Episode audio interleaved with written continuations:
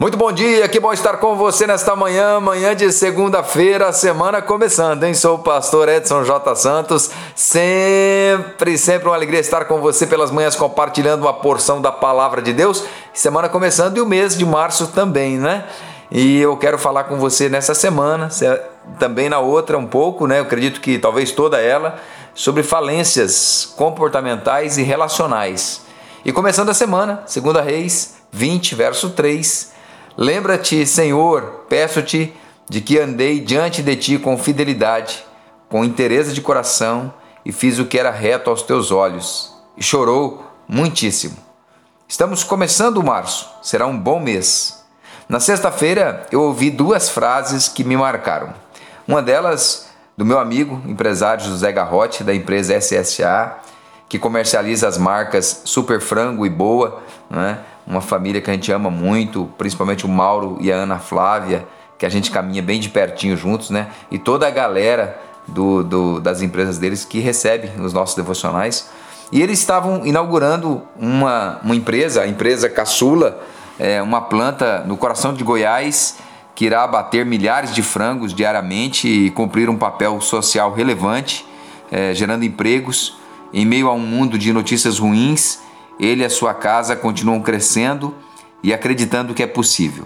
E, dentro das suas palavras, ele declarou que estava realizando um sonho que estava no coração há 10 anos. Uau!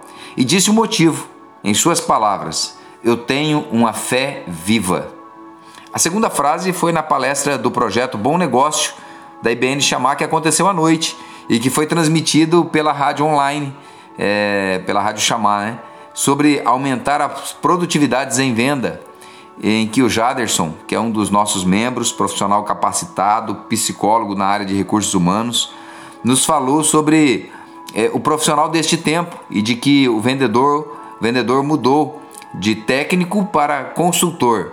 Não basta mais conhecer o produto. Deu um show ao falar sobre pessoas, processos, tecnologia, gestão e de como mais do que nunca ser excelente no que se faz é a chave para o sucesso. Mas a frase dele que me marcou foi: Este é o terceiro ano do Agora Vai. Tem três anos que no Brasil nós estamos dizendo, acreditando, agora vai. Mas nunca vai? Agora vai. Eu tenho duas perguntas para você. Como está a sua fé? E como estão as suas expectativas para este ano da sua vida? Agora vai?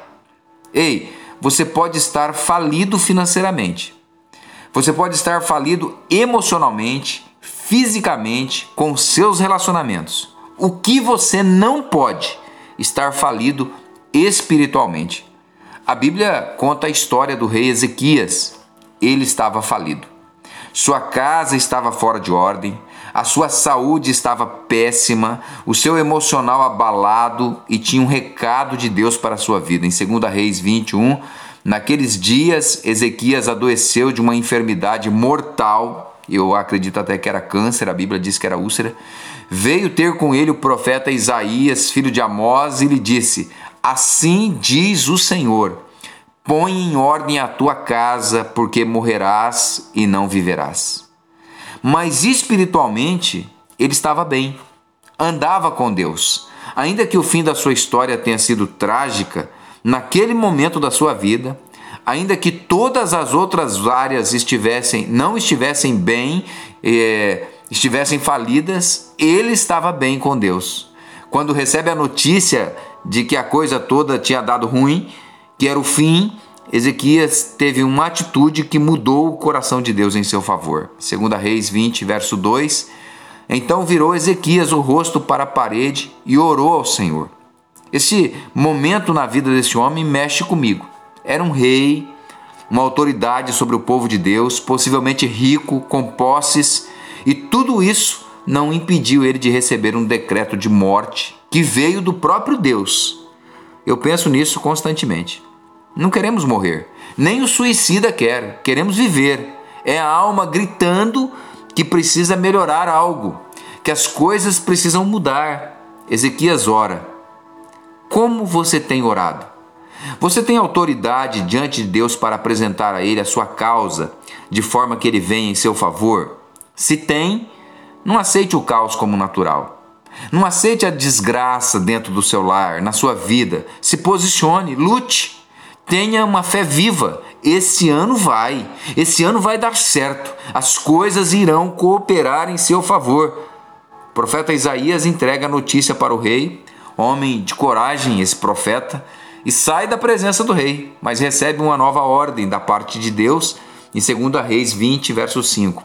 Volta e diz a Ezequias, príncipe do meu povo: Assim diz o Senhor, o Deus de Davi, teu pai: Ouvi a tua oração e vi as tuas lágrimas. Eis que eu te curarei. Ao terceiro dia subirás à casa do Senhor, acrescentarei aos teus dias quinze anos, e das mãos do rei da Síria te livrarei a ti e a esta cidade, e defenderei esta cidade por amor de mim e por amor de Davi, meu servo.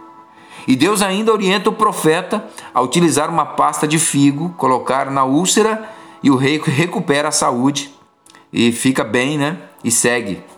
Havia falências, coisas que precisavam ser corrigidas. Deus falou que não estava tudo em ordem, mas ele tinha intimidade com Deus, e isto foi o suficiente. Nessa semana, nós iremos aprender sobre as falências da vida e de que forma nós podemos mudar resultados. Vamos orar? Pai, em nome de Jesus, vem em nosso favor, que nestes dias nós possamos aprender do Senhor e sermos curados. Em nome de Jesus, amém e amém. Que Deus abençoe você, que Deus abençoe sua semana. Um abraço.